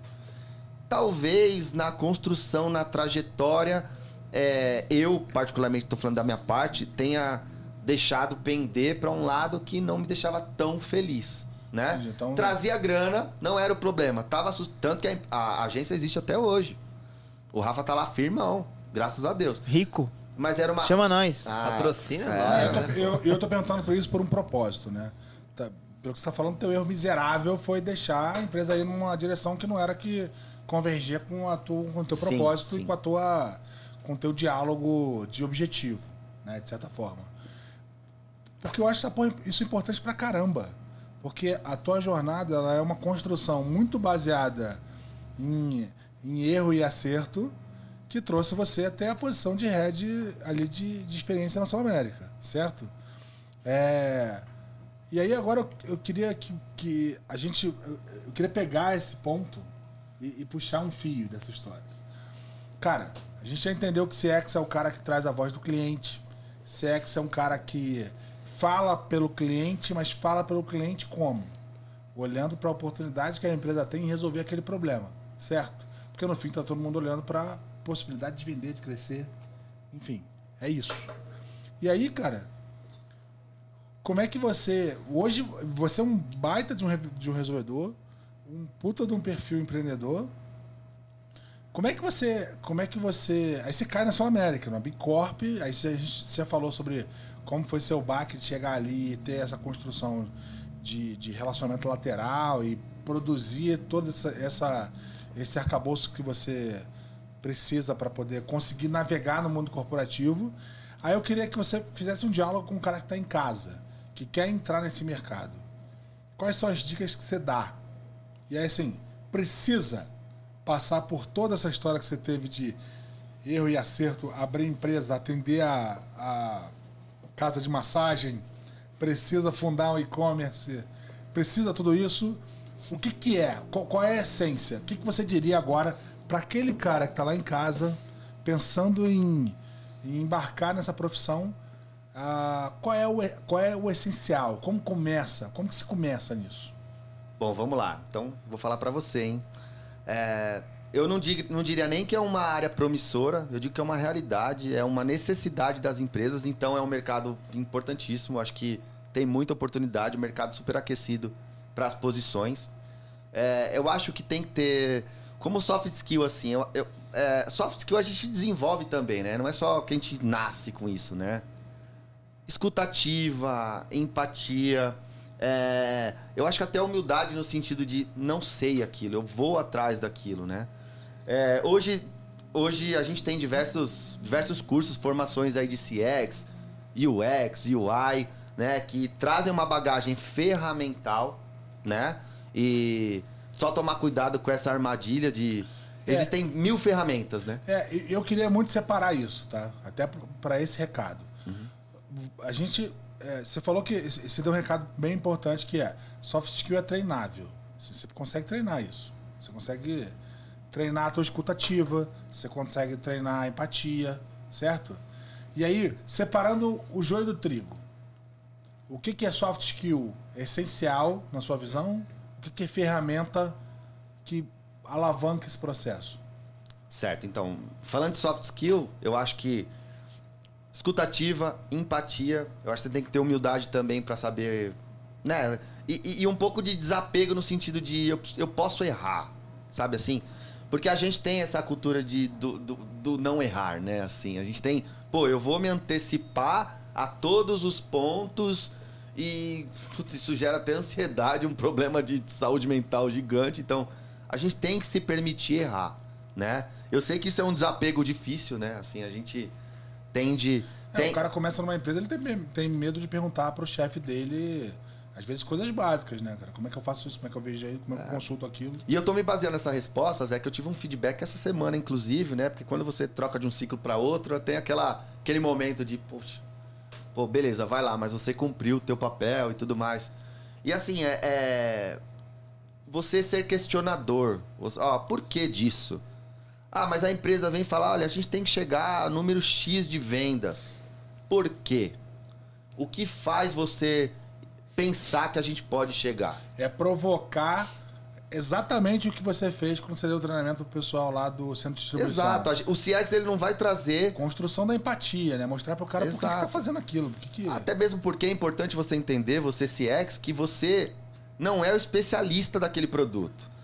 Eu entrei numa área da saúde na Sul América, do qual eu nunca trabalhei na vida. Esse é o ponto que eu queria pegar. Porque quando você ouve, por exemplo, uma posição de CX, de Product Design, são posições de especialistas. E especificamente falando aqui sobre experiência do cliente, acho que uma pegadinha que tem nessa discussão de soft skill é a pessoa achar que, por ela conhecer da posição, por ela ter experiência, ela achar que ela tem até um tom de arrogância do tipo, sabe, eu vou fazer aquela eu pesquisa conheço ali. esse mercado. É, eu Isso conheço é esse mercado. é Eu, eu vou fazer aquela pesquisa ali só porque o PM falou pra eu fazer. Porque eu sei qual é o comportamento do cara. Aí o cara vai fazer só por uma questão de afirmação. Aí se efetivamente der o resultado que ele falou, falei? Falei? É sempre por um tom de afirmação. Então acho que tem uma questão importante aí, que é se preocupar em de fato ter a, a, a visão do cliente e tirar do- por trás uma série de crenças e Acho percepções. é, tem um aspecto aí, talvez, na leitura que você está falando, é que, que é. Cara, não é só humildade, né? Você assumir que você não sabe mesmo, né? Porque é, é fato, né? A gente está falando aqui de uma, de uma construção de soft skill que é sobre ouvir. Ouvir. Cara, e quem tem certeza não ouve. Quem tem certeza não ouve. É, em, em geral, você toma a decisão, como a gente falou antes, com dado isolado. Porque você tem tanta certeza que qualquer insumo que você tenha dispara um gatilho de movimento para você. Não, e toda hipótese nasce de um achismo. Isso é normal, tá? Isso é normal. Não é que a gente vai tomar uma decisão e vai gerar uma hipótese só quando a gente tiver a validação do cliente, assim, de fato. Eu acho que tudo nasce de um achismo, do nosso feeling, do seu negócio. Você conhece o teu negócio, você é dono do teu negócio, você é dono do produto, você é o, o PM, você conhece o teu produto, você tem um feeling ali, você tem uma experiência, um aprendizado. Eu acho que toda hipótese nasce de um achismo. Tá? Eu acho que, beleza, até aí tudo bem. E, e é até uma construção científica, né? Porque eu tive um professor na, na- na universidade, eu não, o Rafa falou que todo mundo aqui é formado em tecnologia, eu sou formado em física, né? que, que ele falava o seguinte: no final você precisa, é, você precisa construir uma parafernália mental na sua cabeça que torne aquilo realidade para você. Depois você vai buscar provar aquilo para o resto. É claro que isso é um modelo científico que você é baseado em exercício, repetição, etc. É, eu, eu entendo que esse é um modelo que é muito parecido. A diferença é que você está querendo. Você, você busca uma veia muito empática, ela não é matemática, de certa forma. ela tem uma construção matemática, mas ela é tá muito voltada para entender o indivíduo, né? Você usa a matemática para entender aquele indivíduo ali, né? Sim, sem contas. dúvida. E eu, eu, eu acho que assim, né? Ô Zé, puxando um ponto de o que você falou, né? De ferramental, né? Que eu acho que. É, Mas só, só um parênteses. Então, de- em termos de soft skill, na tua visão é o cara que está querendo entrar nesse mercado, ele precisa desenvolver a escuta ativa. Tem que ser um cara que assuma que ele não é o dono da verdade. Questionador. É isso. Exato. Questionador. Questionador, ou seja, entenda propósito, o objetivo daquilo, por que, que você está fazendo aquilo. Não entre para fazer amigos. Não use dados isolados, porque assim, você precisa com- computar as coisas, juntar coisas para construir um complexo. E é, é sobre isso, é sobre ouvir. Ouvir amplamente, certo?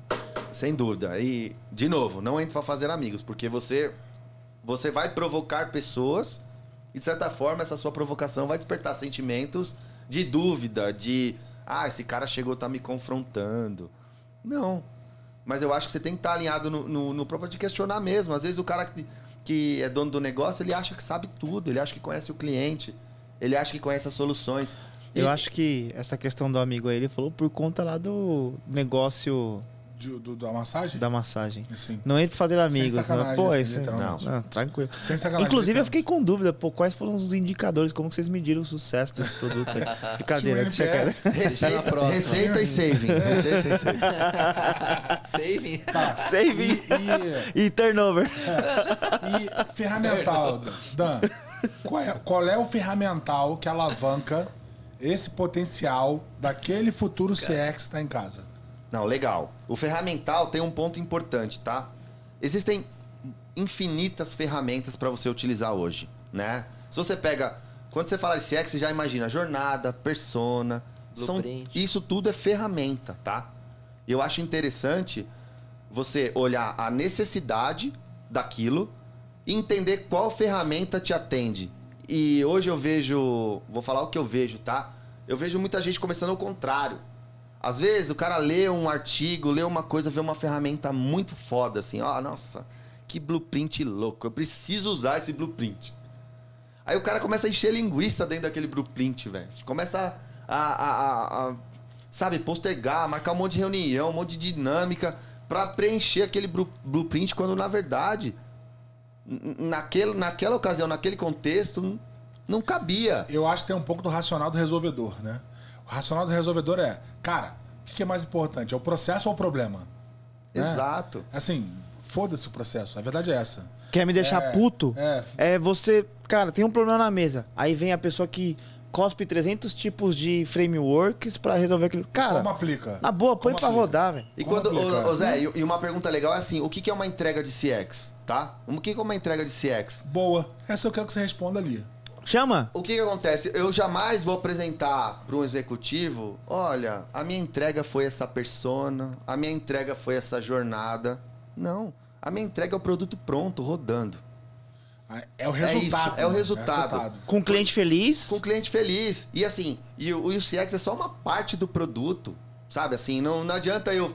Não, me resguardei, porque eu, eu entreguei uma jornada, se, o, se a Squad não, não correu com o produto, se o PM não correu com o produto, a Mas minha o- entrega eu fiz. Tem dúvida. outro lado que Não. o Zé falou, porque se o cara da TI tá preocupado em ir lá vender, o cara que também tá na operação, que tá na- pensando na experiência do cliente, ele também tem que estar enxergando como que foi esse desenvolvimento até chegar no ponto de entregar aquele valor pro cliente. Sem dúvida. Sem dúvida, é o que a tá, é o que tá em- gente- a entrega é o que tá em produção, Rê. É o que tá em produção. É assim, E- e- eu e é- fiz um discovery com um corretor, identifiquei isso, isso e isso. Essa é a entrega. Não, não é entrega. É a plataforma pronta que resolveu o problema do É isso. corretor. E, Não, e eu- eu voltamos, queria- o- voltamos pro skin the game. Desculpa antes de você. Voltamos pro skin the game, né? Que é, é o papo que eu tava comentando da reunião de diretoria. No fim, o propósito é vender. A gente quer alavancar um produto, quer gerar mais margem, quer melhorar a visibilidade da empresa no mercado, quer que os nossos clientes sejam super felizes. A gente quer uma experiência foda. Então, no fim, todo mundo tá olhando para isso. O que você entrega não pode ser uma persona realmente.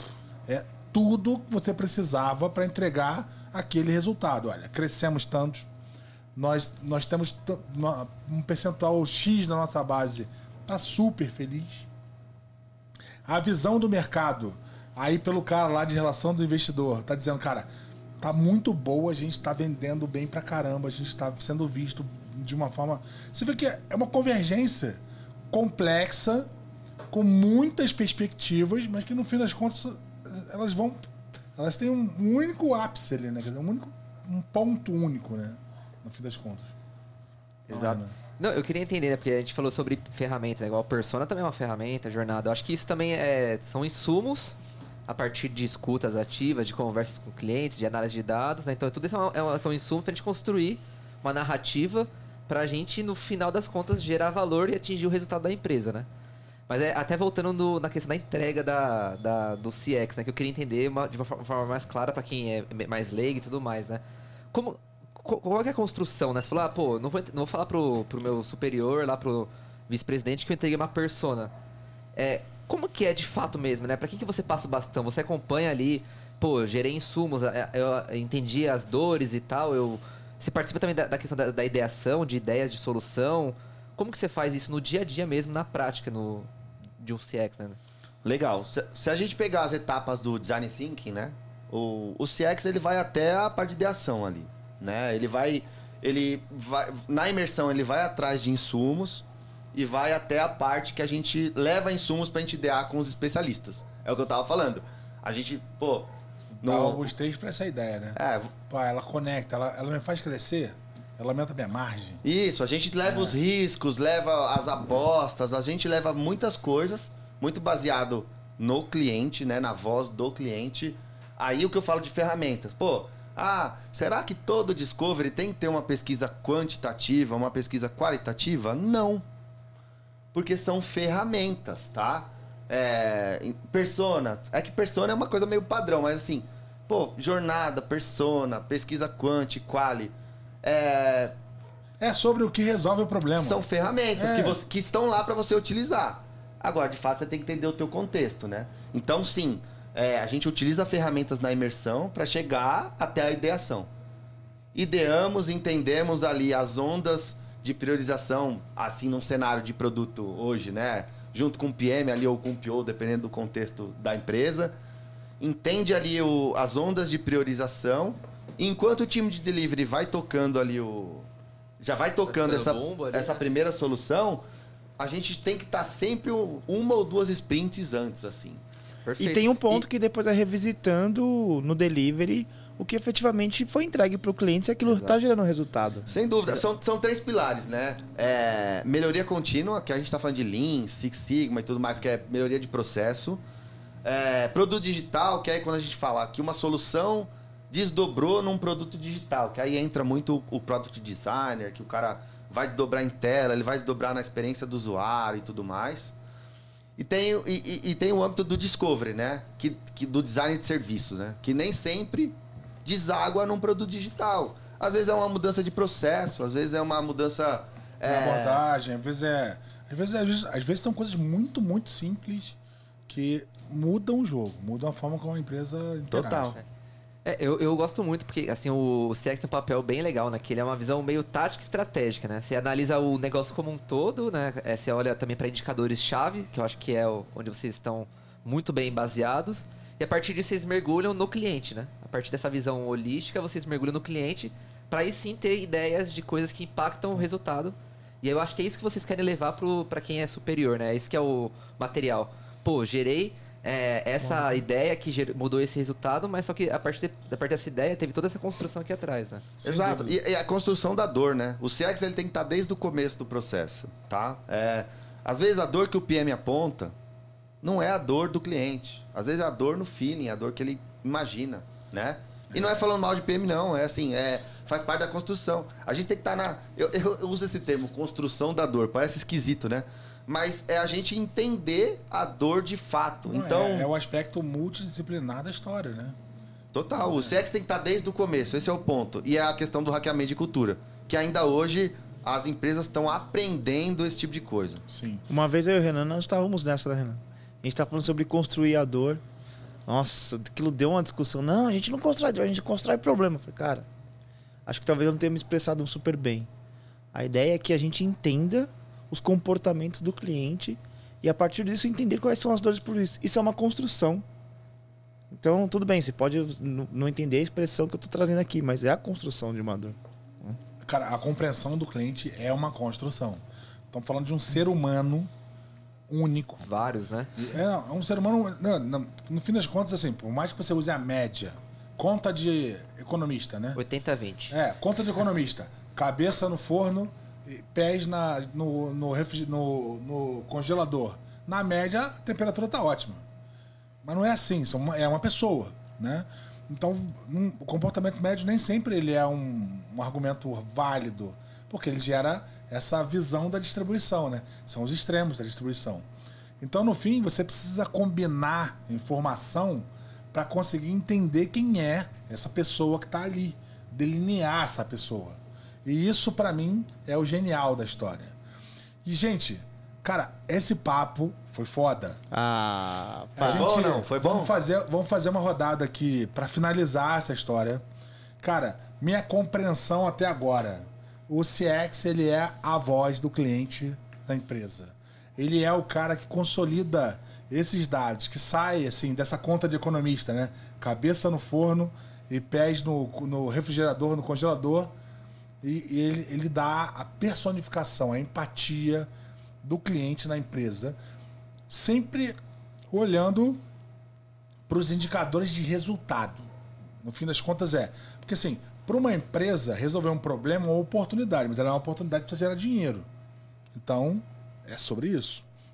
Então a minha, a minha interpretação aqui é essa. É você que está em casa e quer entrar nesse mercado, desenvolve a escutativa, desenvolve a tua capacidade de gerar empatia, de gerar essa construção de confiança lateral e a tua capacidade de compilar dados e transformar em informação. Rafa, como você enxergou esse episódio? Sensacional. Eu vejo como é, o, o ponto-chave em tudo que a gente vem discutindo para a construção de um produto, que é o cliente.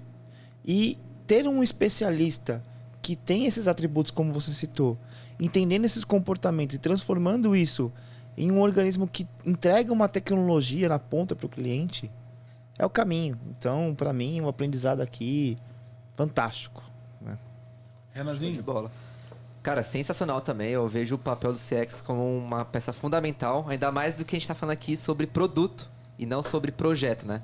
Que projeto tem começo, meio e fim. Produto a gente tá sempre melhorando, sempre querendo encontrar novas dores, ou querendo abocanhar novos mercados, ou etc. Querendo evoluir sempre, né? Então acho que isso é o pilar do que a gente está discutindo aqui, que é produtos digitais. Tá sempre se melhorando, querendo. ah, ah, e a base central, clientes, né? Eu acho que tá tudo a ver esse, esse papo nessa essa função que sensacional e pô agradecer aqui o Danilo pelo, pela, pela disponibilidade e pelo conteúdo de altíssimo nível Produto, para mim, é, é, pegando mais uma vez o sonho grande lá do João Paulo Lema, que é, é sobre fanatismo. Fanatismo por resultado, fanatismo por fazer as coisas crescerem e dominar o mundo. Danilo, foi um episódio maravilhoso. Obrigado por você estar aqui com a gente. Cara, dá aquele último recado para aquele cara que tá te vendo em casa. Como foi a tua visão desse episódio? O que, que você daria de último toque para aquele cara que quer entrar nesse mercado e diz como a gente te encontra nas redes sociais, por, só para finalizar. Zé, achei maravilhoso também. Pô, primeiro agradecer aí o convite, foi fera, assim. É uma resenha que a gente sempre tem, né? No, no- é muito legal conseguir contribuir com quem tá lá assistindo. E assim, recado pros PMs, hein? Culturamento de, de, de CX.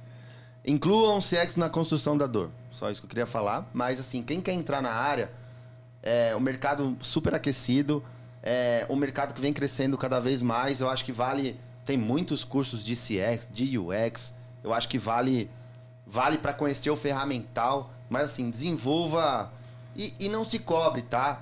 Tem muita coisa que você vai desenvolvendo no dia a dia, você vai entendendo, você vai conhecendo as pessoas.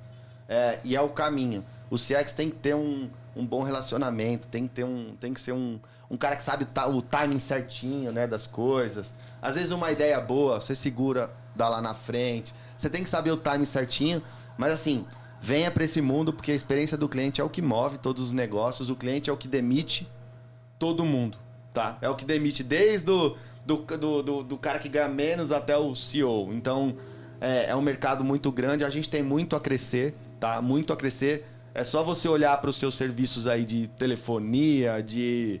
en- Enfim, de, de vários serviços aí para você ver a qualidade e, que, e o quanto a gente tem que crescer nessa questão de centralidade no cliente. Então, é, quiserem me procurar, de vez em quando eu posto alguma coisa. É, o meu Instagram é dan.eu, acho que com três N's, né? Estranho, né? Mas o meu LinkedIn é Danilo da Silva Oliveira. Quiserem me procurar lá, fica à vontade. Tô super aberto a, a trocar com vocês aí. E espero ter contribuído aí, espero ter atendido as expectativas e foi muito contribuiu. foda, velho. Ah, depois que de a um- piscina tá quentinha. Vitão, corta aí. Um abraço, gente. Depois de um noite. LinkedIn desse, o meu tá muito bom, velho. Tá louco. Tá bom demais. A piscina tá Valeu, quentinha, gente. muito bom. Muito bom.